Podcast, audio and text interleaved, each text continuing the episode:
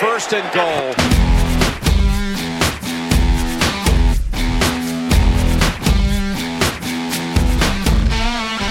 Каждый год драфт Национальной футбольной лиги исполняет мечты десятков, сотен молодых людей, занимающихся американским футболом, а также миллионов поклонников, которые верят в то, что теперь-то их командам заказан билет в Супербоул.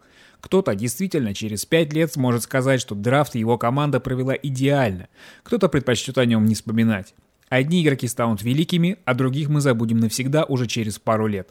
Самое главное, что в тот самый уикенд в Нэшвилле мир профессионального американского футбола светился от счастья.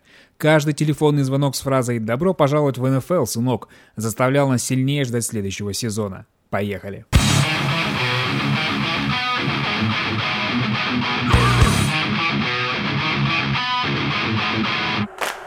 Кто на новенького? А вот эти люди, что собрались сегодня в Хадле, издатель First and Goal Юрий Марин и обозреватель Алексей Каракай, а также ведущий Станислав Рынкевич. Но прежде чем мы перейдем к живому диалогу, предлагаю обратиться к образу, я бы даже сказал аудиоголограмме Леонида Анциферова, который до последнего не верил в то, что Аризона под первым номером выберет вот этого парня. The Arizona Cardinals select Kyler Murray, quarterback, Oklahoma. Что может чувствовать после такого драфта болельщик Аризоны? Например, такой болельщик, как я. Конечно, я счастлив. Счастлив потому, что уже давно драфт не дарил мне таких эмоций. Учитывая, что слежу я за НФЛ относительно недавно, то, возможно, таких чувств и эмоций не было вообще никогда. Наверное, самый близкий к этому момент – это тот год, когда задрафтовали Тайрона Мэтью. Ну, во-первых, все те, кто говорил о том, что Аризона совершенно точно собирается задрафтовать Кайлера Мюррея, о том, что э, нынешний главный тренер, он просто без ума от него. Они все оказались правы, а те, кто смотрел на разыгрывающийся вокруг этого драфта э, спектакль, на то, как Аризона пыталась справиться со всем потоком слухов, новостей, которые появлялись последний месяц, ну, не верили просто в то, в то что происходит, в то, что ну, настолько плохо фронт-офис разыгрывает всю эту ситуацию. Все, кто не верили в это, они оказались неправы. Главное, что стоит сказать, что Мюррей это отличный игрок. Я думаю, что ни у меня, ни у кого нет сомнений в том, что он действительно стоит тех средств, которые были на него потрачены. Выбора в первом раунде драфта и, возможно, даже выбора под общим первым номером все выкладки, которые делались до драфта, они правильные и, в общем-то, добавить э, к ним нечего. Всем понятно, что из себя будет представлять Аризона, что это будет такой, что это будет экстремальный вариант пассового нападения, а вот эта вот философия Air Raid. Нам остается только дождаться, наверное, первых предсезонных игр, чтобы увидеть некую презентацию вот этой вот новой команды. Если потерять голову карлика, это принесет удачу. Вопрос, который остался после того, как Аризона задрафтовала Мюррея, это ну, такой достаточно риторический. А нужно ли было действительно ломать все прямо до основания? Да, Аризона год назад совершила ошибку, назначив Стива Уилкса и весь его тренерский штаб. Да, им понадобился всего сезон, чтобы эту ошибку осознать, и я могу только поаплодировать этому решению. Эту ошибку исправить, не тянуть за собой, как делают многие команды, тянут за собой тренеров, игроков, квотербеков, которые им уже не нужны, которые не могут э, добавить ценности, но тем не менее довольно долго находятся в команде. Аризона решила все поменять, но даже когда они расчистили тренерский штаб, состав, у них все равно оставался некий фундамент или некий стержень в лице молодого, перспективного, дешевого квотербека, вокруг которого, в принципе, можно было строить даже то, что хотел э, построить Кингсбери, вот этот вот вариант нападения. То есть, да, у Розана был такой ярлык классического конвертного квотербека, который вроде бы не подходит под эту систему, но, тем не менее, он молод, он мог учиться, у него есть все задатки, все навыки для того, чтобы раскрыть скрыться даже в таком э, нападении, которое э, хочет строить Кингсбери. Но, тем не менее, реши, э, было решено избавиться и от него тоже. И здесь мы подходим к такому моменту, который, ну, конечно, не секрет для тех, кто следит за НФЛ, но который довольно редко напрямую озвучивается, артикулируется. Это то, что мы не осознаем, насколько сильно а, современная НФЛ строится на каких-то личных связях. Мы все привыкли к тому, что команды следят за игроками, отталкиваются от какой-то аналитики, от цифр, принимают решения только а, на основании того, что они увидели там в играх может быть, на просмотрах. Но это, тем не менее, не так. Довольно много решений принимается вот на основе того багажа, тех связей, которые у команды, у менеджеров, у тренеров уже есть. Тот же Кингсбери, который, казалось бы, появился достаточно неожиданно в Аризоне, его кандидатура так выскочила буквально из ниоткуда. А на самом деле он был знаком с менеджментом Аризоны. С ним познакомились, когда руководители поехали на просмотр Патрика Махоумса в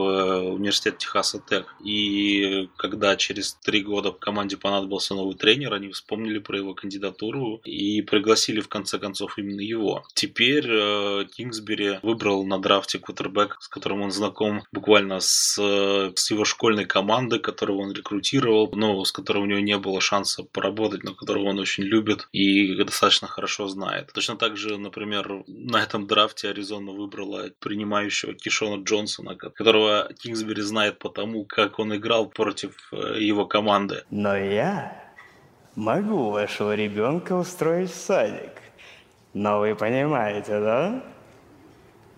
Я понимаю, да. Джонсон тогда просто уничтожил защиту Техаса Тек. Кингсбери не скупился после этого на комплименты Джонсону и, как только представилась возможность, э, тоже выбрал его на драфте в свою команду. В итоге, хоть мы и привыкли говорить про какую-то рациональность, мы часто любим обсуждать и как-то даже превозносить э, концепцию манибола, но тем не менее команды все еще строятся по старинке, даже команды очень молодые, с очень молодыми тренерами. И в итоге мы получаем вот все эти ситуации, в которых вот сейчас оказалась, например, Аризона. Мы не знаем, почему она в итоге так плохо разрулила ситуацию с Розаном, почему они так поздно выставили его на обмен и начали э, общение там, с агентом, с другими командами. Возможно, мы что-то узнаем через год, когда будет уже следующий драфт. Например, вот только сейчас появилась информация, что Аризона не очень, не очень много времени потратила потратила на то, чтобы изучить подробнее Розана. Они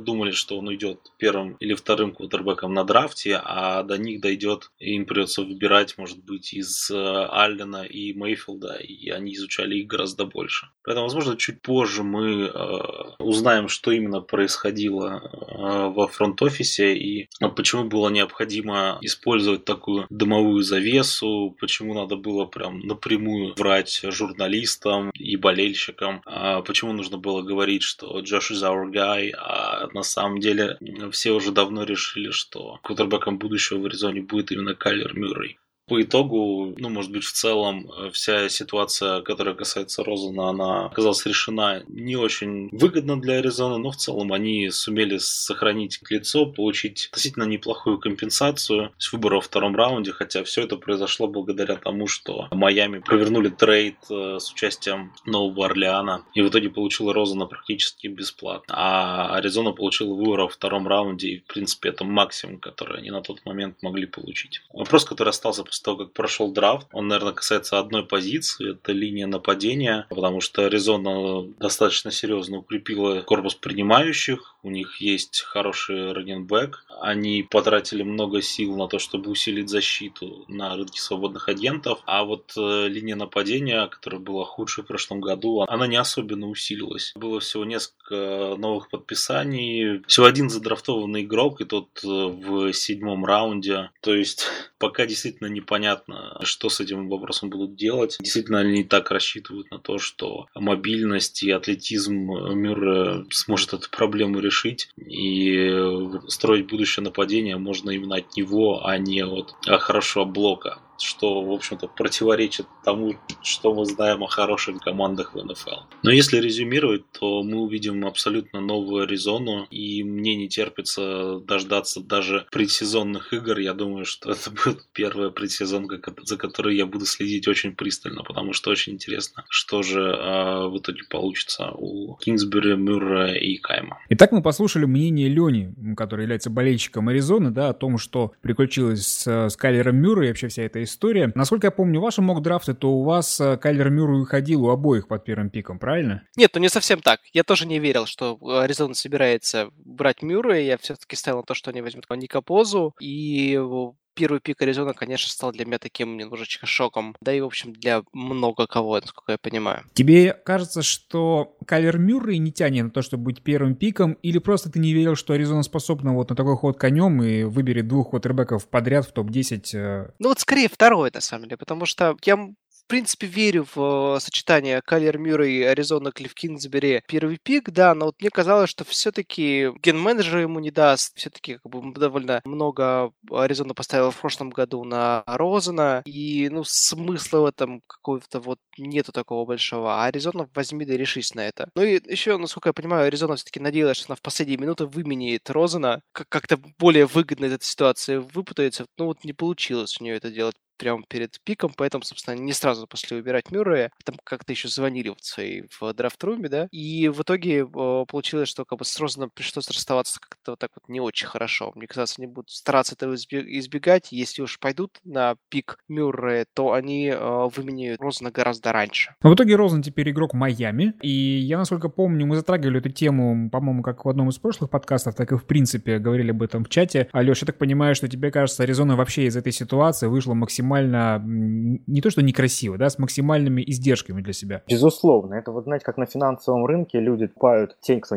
инвесторы, которые не профессиональные, они покупают акции, когда они стоят максимальную цену и продают, когда они стоят минимум какой-то. Вот Аризона в данном случае поступила абсолютно так же на драфте 2018 года. Они вложились в этот пик, сделали trade up, задрафтовали Розена. Здесь же они дотянули до того момента, когда задрафтовали Кайлера и сами себя приперли к стенке, и Майами их просто, ну, прожала, продавила, получила Розена фактически бесплатно. Сам Розен сказал, что у него такое ощущение, как будто его два раза выбрали на драфте. Вообще парень, у него какая-то уникальная получается карьера. Вот он, что в НФЛ получается второй год всего в лиге, и второй год начинает с самого начала, с чистого листа. И насколько я знаю, в университете у него была примерно похожая ситуация. У него там чуть ли не каждый год менялись там тренеры или координаторы. То есть он прям вот постоянно вынужден играть в новом нападении. Как вам его перспективы в Майами? Я думаю, что абсолютно нормальные перспективы, отличные. Фиджеральд ему по большому счету не конкурент. Конечно, ему будет тяжело, так же как э, в Аризоне в плане онлайн, потому что Майами она тоже далеко не отличается тем, что они защищают квотербека очень хорошо. Но мне кажется, что в перспективе у него все будет отлично, он наберется опыта, ему дадут больше оружий. Мы видим э, тенденцию в НФЛ, когда на первый год все квотербеки показывают не очень хороший уровень футбола. Так было и с Гофом, так было и с Венцем, из Трубиски. И на следующий год у них у всех был прогресс. С Розеном будет то же самое. Аризона абсолютно зря делала то, что она сделала. Хорошо, тогда от Аризоны переходим к следующим большим ньюсмейкерам этого драфта. Признаюсь, одной из самых моих любимых вещей, которые вышли по итогу этого драфта, это подборка реакции болельщиков Giants на то, что произошло, особенно под э, их первым выбором, когда был выбран квотербек Дэниел Джонс. Хотя вот э, в этом видео было, каждый мечтал о Джоше Аллене. Who is it? Who is it? Oh my fucking god! Oh my fuck! You gotta be fucking kidding me! You've gotta be fucking kidding me! Josh Allen. Dwayne Haskins. Daniel Jones. Daniel mother! Oh!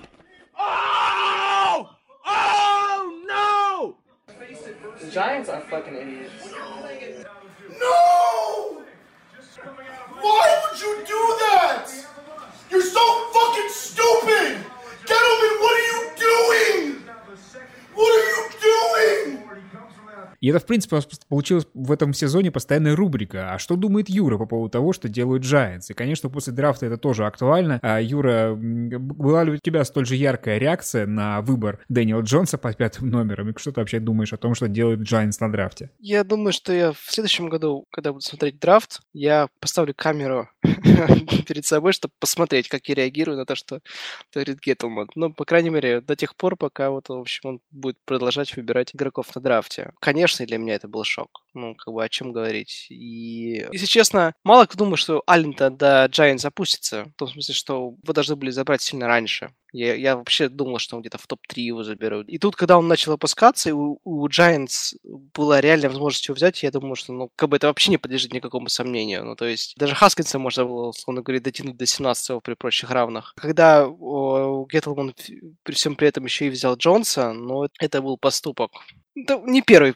прямо скажем, поступок с большой буквы, который делает генеральный менеджер Giants, поэтому ну, с каждым разом мы удивляемся все меньше. Но вот э, пытаемся за голову, наверное. Также, и, видимо, еще будем продолжать это делать, потому что пока очень мало шагов, которые можно было бы как-то внятно объяснить. И если у Гетлмана есть план, то он очень-очень-очень неочевидный. Мне, а... знаешь, интересно, вот наверняка ты, когда задумывался о том, какого квотербека могут взять Giants, наверняка ты задумался о разных вариантах. Там не только Дуэйн Хаскинс, да, ну мало там Дрю Лок, например. А Дэниел Джонс входил, например, в эти топ-3 вариантов, которые ты в принципе рассматривал? Я у любого из них, из э, тех, кого можно было взять в первом раунде, в принципе, видел в Giants. Единственное, что я думаю, что все-таки это будет Хаскинс, как такой наиболее яркий игрок, и он еще и довольно прототипный для квотербека, и мне казалось, что как раз Геттлман, э, как человек консервативный в этих отношениях, он как раз будет смотреть, чтобы это был такой, ну, вот квотербек формата Хаскинса какого-то, да. Но вот он выбор, сделал выбор в пользу Джонса, что, конечно, так немножко очень неочевидно, скажем прямо. Я думал, что Геттлман при прочих равных э, будет брать Рашера в первых раундах. Вот у меня в моем мок-драфте, по-моему, в Giants уходил Свет, но я рассмотрел, что, допустим, в 17 раунде могут взять Лога, который мог там остаться. Ну, Хаскинс вряд ли бы, конечно, дожил, да, но вот, тем не менее, если это не шестой пик, то это должен был быть кто-то типа Лок. Фраза, сказанная по поводу того, что Джонс может три года посидеть еще под Илаем Мэннингом, не насторожила ли тебя? Ну, я повторюсь, наверное, что мы, мы с каждым разом удивляемся все меньше и меньше. При этом нужно понимать, что вот э, Геттлман поставил на этого человека, да, он будет, я думаю, что до последнего стараться сделать так, чтобы создать для э, Джонса наиболее комфортные условия. Здесь при этом, конечно же, нужно, нужно понимать, что мы-то рассматриваем этот пик немножко с точки зрения какой-то вот медийности, немножко основываясь на мок-драфтах, которые делали журналисты, да, на каком-то а, общественном мнении, да, и смотря на Хаскинса, мы видели квотербека довольно успешной колледж команды, которая, в общем, несмотря на все сложности, выиграла свой дивизион, да, а Джонс это все-таки при всех его талантах был человеком из команды, которая там в сезоне идет там в среднем сколько там 3-8, какие-то такие у них результаты были. Нет, и... я согласен, смотри, я видел такую точку зрения, что да, он Хаскинс, когда играл, у него на каждой позиции был игрок, который круче его визави был практически в каждой игре, да, у Джонса совершенно такого не было. Но при оценке драфт пика, мне кажется, еще многие могут оценивать с точки зрения, что будет ли этот игрок доступен позже. Потому что, да, допустим, Геттлман считает, что Дэниел Джонс — это то, что нужно его команде. Но разве нельзя было опуститься ниже и выбрать его позже, да? Или же хотя бы там использовать второй свой пик на него? Мне кажется, что на Дэниела Джонса не могло быть претендентов в топ-10. Ну, там топ-17 нужно говорить, потому что следующий э, пик у Giants был в 17-м. Да, понимаешь, когда, опять же, если мы ориентируемся на тему драфта, который мы видели там на First Goal, на NFL, на ESPN, то кажется очень очевидным, что типа, ну окей, если нацелился на Джонса, то бери его своим вторым пиком. Тем более, что у тебя в середине раунда даже, там где-то не в конце. Я думаю, что все-таки генеральные менеджеры команды NFL, они как-то вот по-другому свои оценки делают. Это более безумно, кто-то менее безумно. Но я вполне себе предполагаю, что на самом деле Джонс котировался выше, чем э, мы его сейчас видим со стороны. По крайней мере, это какое-то разумное объяснение того, что произошло. Мне казалось, что окей, Хаскинс это такой игрок, который играл в суперспешной колледж команде с хорошей линией, с хорошими принимающими и так далее. Но вот в такой же средней команде, скажем так, играл тот же Дрю Лок, да, и при этом он там и набросал больше, и, в общем, те э, матчи, которые я с Локом видел, я видел, по-моему, всего три. Я здесь, скажу, не супер большой эксперт.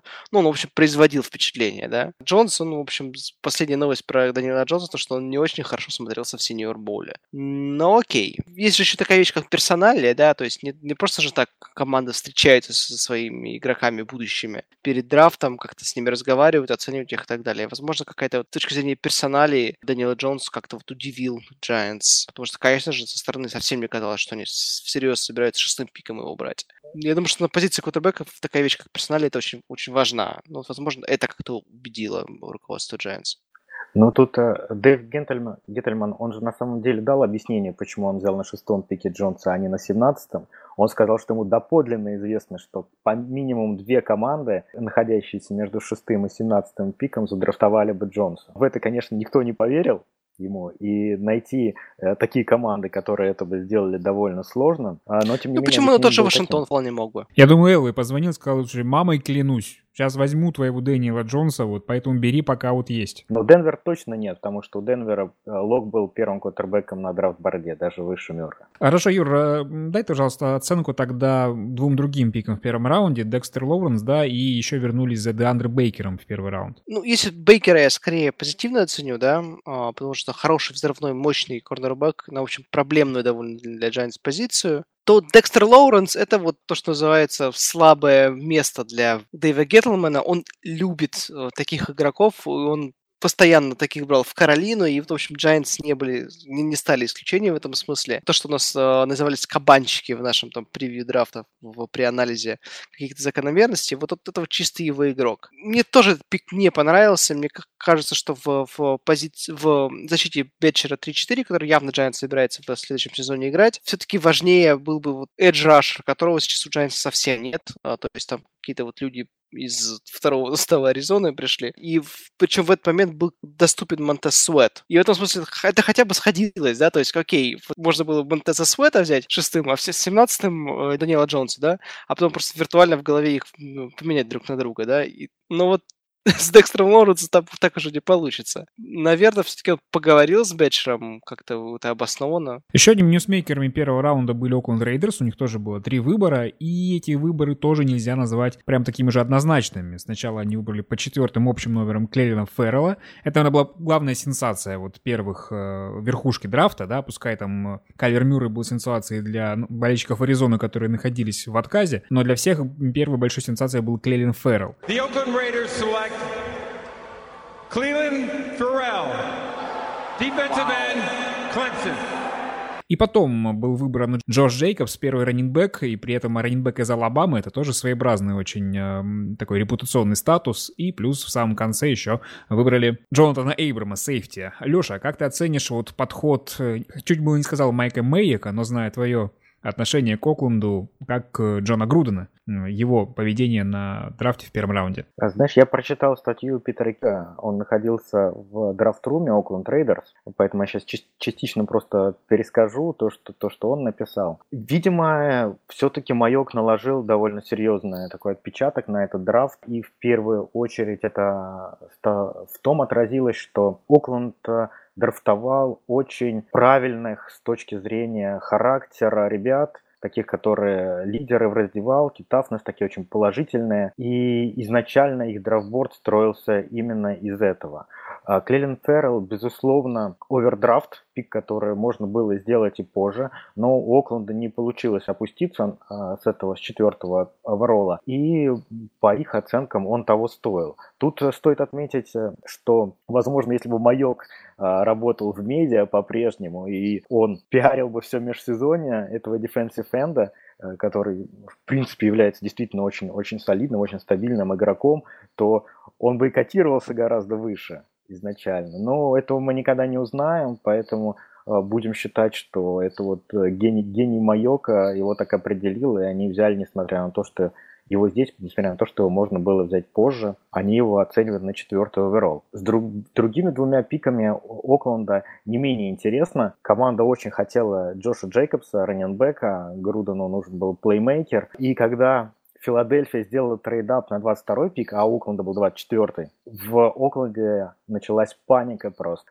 потому что они думали, что Филадельфия именно решила опередить их и взять Джейкобса. И, конечно, когда они, а Филадельфия взяла Андре Дилларда, Окленд выдохнул, взяли Джоша Джейкобса, первого а, сейфити на их борде Джонатана Абрама. Мне кажется, это довольно солидные пики в конце первого раунда. Тут вряд ли можно Майока обвинить в том, что он что-то сделал не так. Но ведь ты сам, по-моему, говорил о том, что раннинбеков, наверное, в первом раунде брать не стоит. Не поторопился ли с этим решением, ну, будь то Мэйк или Груден? С точки зрения аналитики, да, да, Джейкобс не, не стоил конца первого раунда, но с точки зрения того, что Окленд нуждался в раненбеке, точно, потому что Маршон Линч э, во-первых, ну, завершил карьеру, хотя, скорее всего, он завершил карьеру, потому что как раз Окленд собирался брать раненбека, Но, но, тем не менее, это была явно позиция, которая требовала усиления. И на этом драфте был только один раненбэк, который, которого действительно можно считать топовым.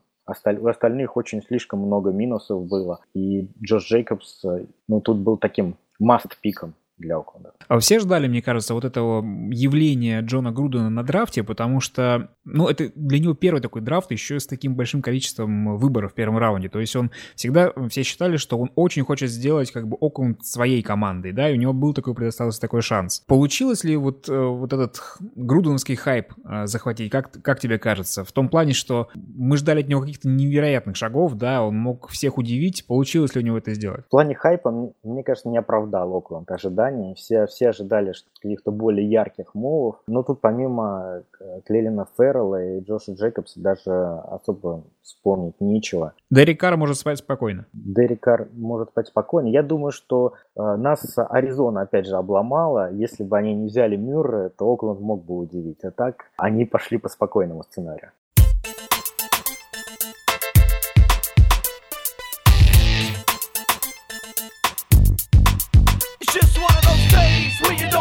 wake up. Играем на ухадл, обсуждаем самые резонансные интересные новости за минувшую неделю, кроме драфта. Ну и плюс э, в конце обсудим немножко мок-драфты, которые составлялись на сайте First and Goal сразу целым рядом авторов. Квотербек Seahawks подписал огромный контракт на 4 года и 140 миллионов долларов, плюс подписной бонус 65 миллионов долларов. Из этих денег он уже потратил шестизначную сумму на линейных нападения. Вместо обычного «спасибо» Рассел подарил каждому линейному по пакету акций Amazon стоимостью 12 тысяч долларов каждый. В принципе, далеко не новаторство стороны Уилсона отблагодарить своих линейных нападения там деньгами, да, но вот, конечно, через акции Amazon это немножко необычно, но меня больше интересует сам факт того, что Уилсон подписал большой контракт, вернее, Сиэтл ему этот контракт предоставил, не было возможности у нас обсудить это вслух. Как вы считаете, правильно ли Сиэтл поступил, да, все-таки он пошел по безопасной дорожке, не стал там влезать ни в какие обмены франчайз-тегами, не, в принципе, отказываться, да, от франчайз-квотербека, хотя недавно выходило это исследование, и, в принципе, это мелькает периодически в новостях, что если у тебя квотербек отбирает существенную часть э,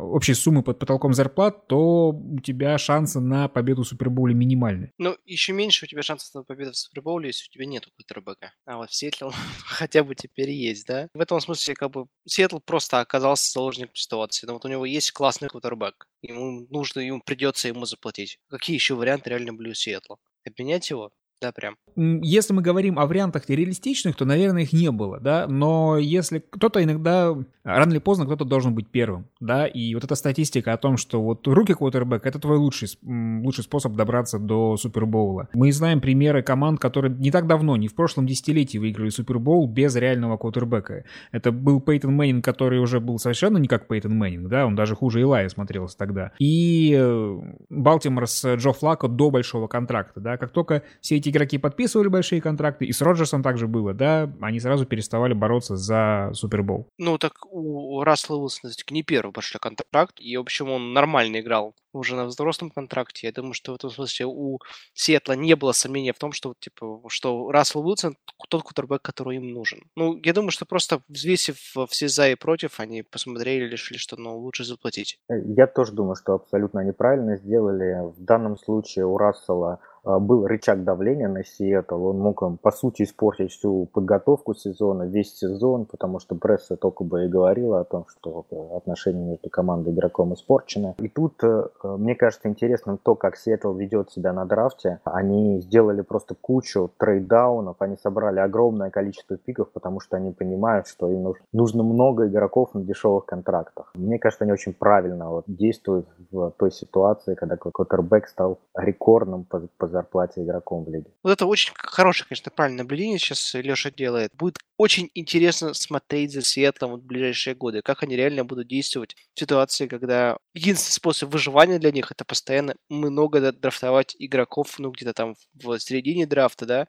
основным качеством этих игроков, у которых был просто не очень дорогой контракт. И, возможно, мы видим, увидим перед собой рождение новой стратегии вообще в Национальной футбольной лиге. Менее приятная новость из Сиэтла. Как сообщает обозреватель ESPN Адам Шефтер, вполне вероятно, мы больше не увидим в игре а, ресивера Сиэтла Дага Болдвина. Очень даже возможно, что один из лучших и наиболее любимых игроков команды уже сыграл свой последний снэп в НФЛ, написал журналист в Твиттере. Месяц назад главный тренер Seahawks Пит Кэрролл сказал, что Болдвин восстанавливается после третьей операции в межсезоне, и это может занять некоторое время. И Сиэтл сразу задрафтовал а, Дикея Мэткофа в конце второго раунда очень крутой э, видос они выпустили э, про звонок Мэткафу, когда он плакал э, на взрыв просто от радости, что его задрафтовали. Он, конечно, ресивер совсем другого плана, но, наверное, в этом нет ничего страшного. Можно и другой группы, и целой группы ресиверов заменить Дага. Дага очень жалко, конечно, игрок прекрасный. И не менее крутой видос был еще времен съезда скаутов НФЛ, когда Дикей Меткалф пришел в комнату тренеров Сиэтла,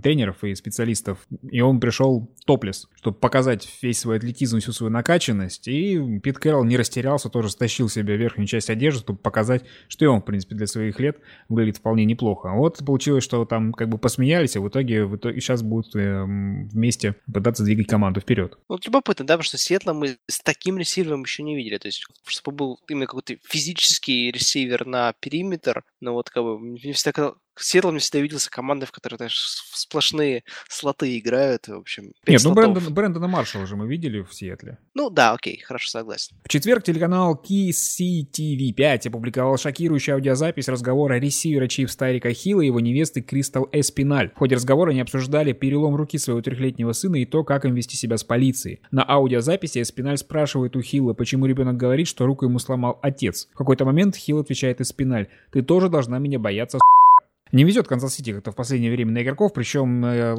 часто попадают в ситуации игроки там третий, четвертый корнера, да, а тут вот прям на skill позиции главные звезды. Нет уже в команде Карима Ханта, а теперь это Тайрик Хилл, судя по всему, выпадает. Я думаю, что эта история закончится исключительно длительной дисквалификацией, как минимум. Тут, знаешь, Стас, не приходится говорить о невезении. Дело в том, что генеральный менеджер команды то время э, Джон Дорси. Э, это была его целая стратегия. Он в средних раундах драфта на рынке свободных агентов он брал проблемных игроков. Он считал, что это нормально, что команда таким образом получает преимущество. И вот таким образом это все отыгралось сейчас. И как бы показывается, что он был не совсем прав. Кстати, он и в Кливленде, в Кливленде задрафтовал в прошлом году Кэллоуэя, который, который тоже имел проблемы вне поля. Так что он продолжает свою стратегию сейчас только уже в Кливленде. Я согласен с Лешей, да, мне кажется, это не вопрос невезения, а просто того, что они его определенные персонали себе в команду набирали. Ну, это тоже такая интересная штука, да, вот со стороны, э, пока что-то не случилось, очень сложно определить, они как бы хорошего парня к себе в команду взяли или какого-то вот такого человека, как Терри Кахила. А, мы часто слышим про красные флаги перед тем, как э, игрока выберут, да, и частенько это ничего не означает. Там в свое время были вопросы по поведению там Адриана Питерсона,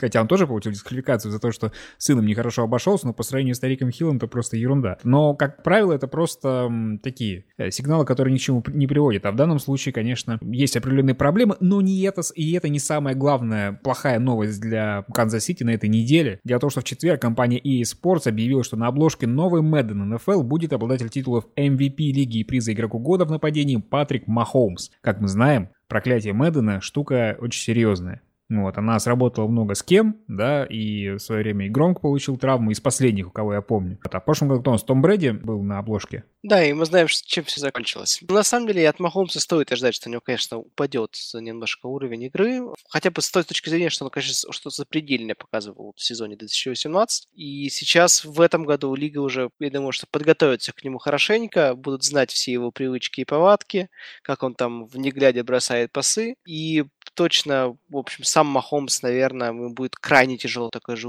такой же уровень игры поддерживать, так что, как бы, не факт, что он совсем провалится, но я думаю, что какое-то вот эмоциональное ощущение, что он подсдал, оно обязательно будет.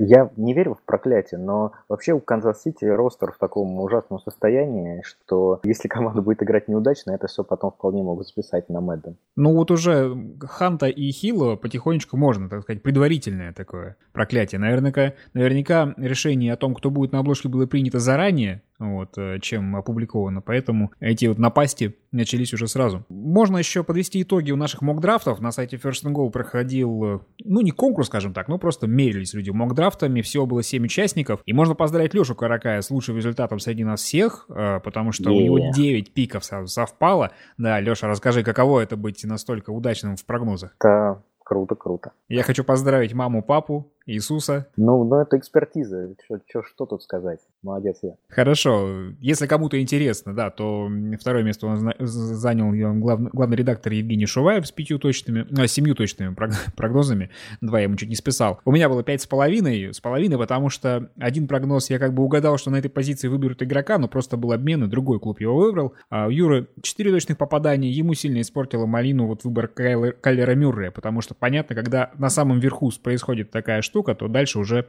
как эффект домино все валится. Там уже трудно ну, точно попасть. Также принимал у нас с участием э, комментатор 36-й студии Максим Лицинский. На его счету три точных попадания. У Лени с половиной.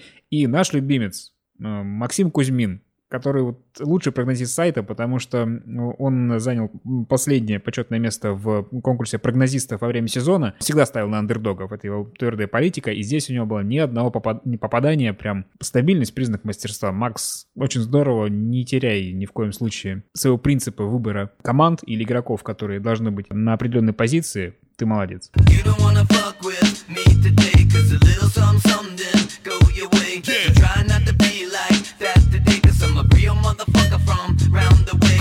Вот на, The Ringer недавно писали, что каждый драфт определяется выбором кутербеков. Какие бы там будущие золотые пиджаки не выбирались на других позициях, но обсуждают драфты именно с точки зрения того, какие разыгрывающие были выбраны, потому что они определяют очень многие вещи. Не только ты можешь получить франчайз квотербека, да, но неправильно выбранный квотербек может в итоге привести к увольнению главного тренера, может привести к назначению нового ассистента. Именно их выбор предопределяет э, всю флуктуацию внутри самой лиги. Поэтому давайте мы сейчас упомянем и других квотербеков, которые были выбраны после Кайлера Мюррея и, как это неудивительно, после Дэниела Джонса. Э, Дуэйн Хаскинс, Дрю Лок, Уилл Грир. Юр, э, насколько тебе понравились выборы этих квотербеков, да, и их командами. И как бы ты, в принципе, оценишь а, то, что с ними произошло? Дуэйн Хаскинс попал в очень удачную команду на этом драфте, потому что Вашингтон великолепно отдрафтовался. Вот мне даже кажется, что их стоило бы перекрасить в синий цвет и назвать их Нью-Йорк Giants, потому что они взяли все игроков, которые я бы хотел, чтобы взяли Нью-Йорк Giants. И если э, все срастется у них, то они очень хороший результат покажут через год, через два. И Хаскинс, я думаю, может там поймать свою волну и, в общем, очень больших результатов добиться. Помимо э, Хаскинса у нас Дрю Лок и был Грир, но вот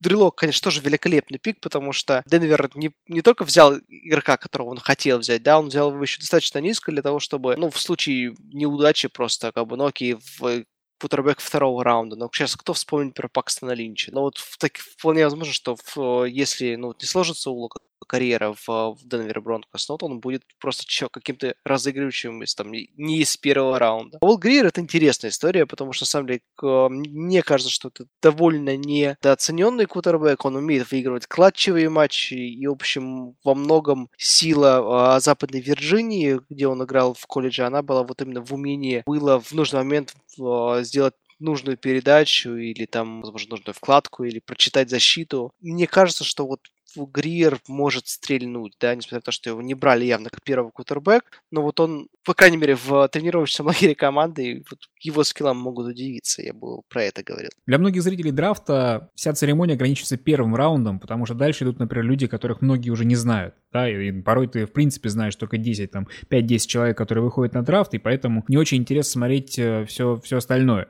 Ну вот. Ну, для Леши в этом году совершенно не так, потому что Чикаго выбирал только на второй день драфта, начиная с третьего раунда у них были изначально пики. Поэтому, Леша, скажи, пожалуйста, не только что было с Чикаго, да, что было в принципе самого интересного, на твой взгляд, в, на второй и третий день, день драфта, может быть? Все, что было после первого. Ну, давай расскажу.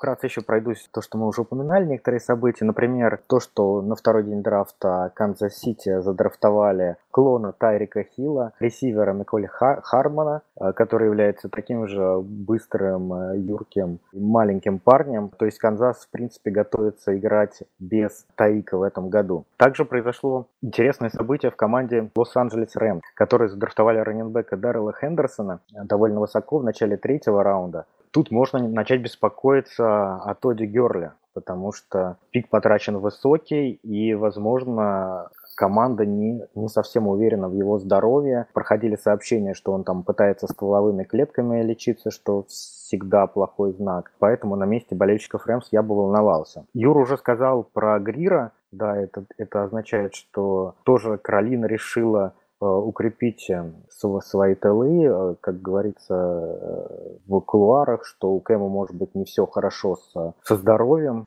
и тоже это вызывает определенное беспокойство. Если говорить о драфтах, которые мне понравились или нет, то мне в первую очередь понравился драфт э, Индианаполис Кольц, так что я, наверное, э, тоже похайплю генерального менеджера команды Балларда. Он собрал на второй день очень много пиков. А, это три пика во втором раунде, один в третьем. Э, команда серьезно усилилась. Она и так такая молодая, атлетичная команда стала, стала еще более молодой, атлетичной. Не очень понравился мне драфт Балтимора. Команда явно попыталась помочь Ламару Джексону. А, задрафтовала сразу двух ресиверов. Это Маркиза Брауна в первом раунде и Майлза Бойкина в третьем. Но мы же знаем, что команда понесла довольно серьезные потери в защите. И никак на драфте эти потери не были восполнены. То есть то, что Сакс ушел, Мозли ушел, непонятно. Ну, я не совсем уверен, что Балтимор останется такой же шатдаун защитой, какой был в прошлом году. И, возможно, Ламару придется не только набирать какое-то минимальное количество очков, которые, которого будет достаточно для победы, но, возможно, ему придется играть на победу и набирать гораздо-гораздо более э, больше очки, чем это было в прошлом сезоне.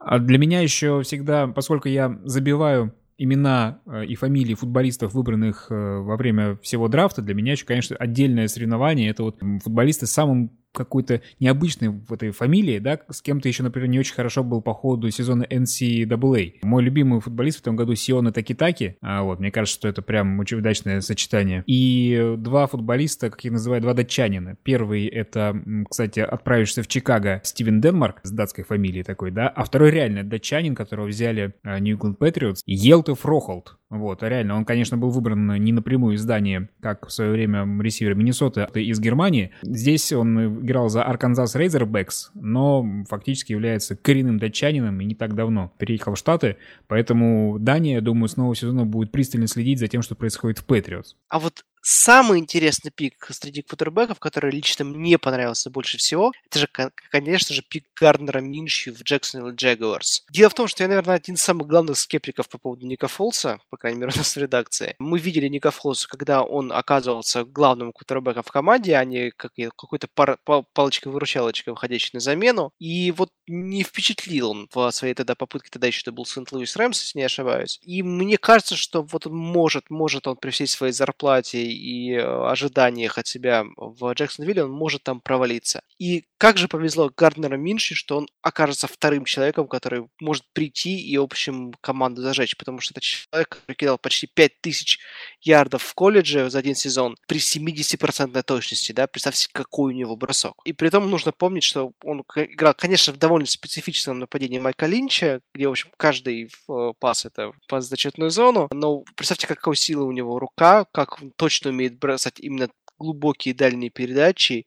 И, в общем, какой, интерес, какой интересной командой может стать Джексон Вилл с Гарнером Миншью.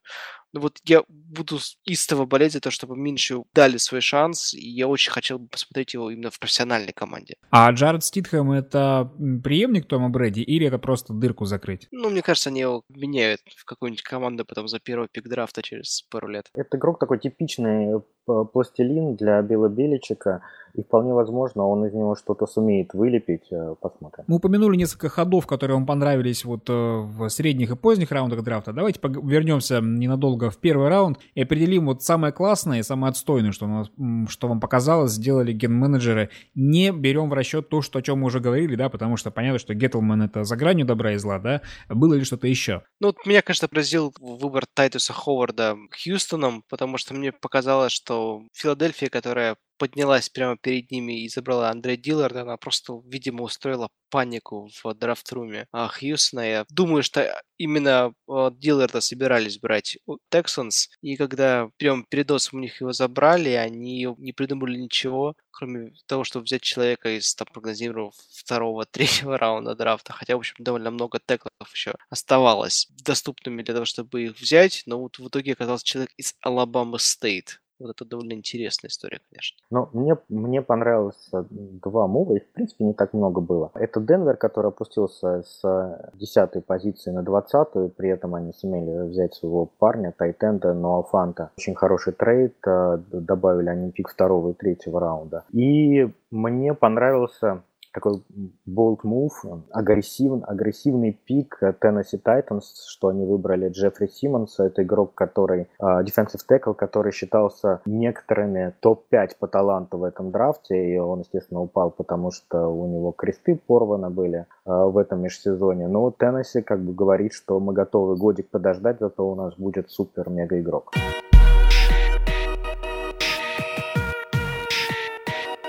Прошли все поле, пробиваем реализацию. В первом раунде драфта на этот раз было выбрано три квотербека, на два меньше, чем в прошлом году. Я хочу выдвинуть тезис. Кайлер Мюррей Дуэйн Хаскинс и Дэниел Джонс. Каждый из них получит э, минимум один матч в стартовом составе в грядущем регулярном сезоне НФЛ. Кто со мной согласен, кто нет? Согласен. Не согласен. Я думаю, что кто-то из них не получит.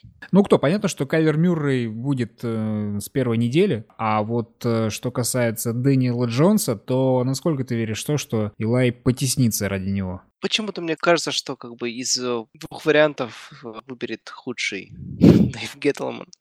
Приучил нас к этому. Я думаю, что он будет сидеть, сидеть, сидеть, сидеть. В общем, дальше за спиной Илая, а уже вот после сезона там вопрос, насколько там сильно будет доверие подорвано к Геттлману со стороны руководства, я имею в виду э, Джона Мара, и тогда уже будет ли давление в, в целом на тренера и на Геттлмана, и тогда вот от этого будет зависеть, будет ли шанс у Даниэла Джонса или нет. Хотя в там какой-то второй половине, конечно, может выйти, там гораздо больше шансов. Вот на то, что он старт выйдет, ну вот я чуть сомневаюсь. Мне кажется, очень вероятно во второй половине сезона появление Дэниела Джонса, просто потому что а, к какому-то моменту Нью-Йорк потеряет шансы на борьбу за плей-офф, и команде захочется посмотреть, что, что они имеют на скамейке, реально, там, насколько они могут рассчитывать на Джонса дальше.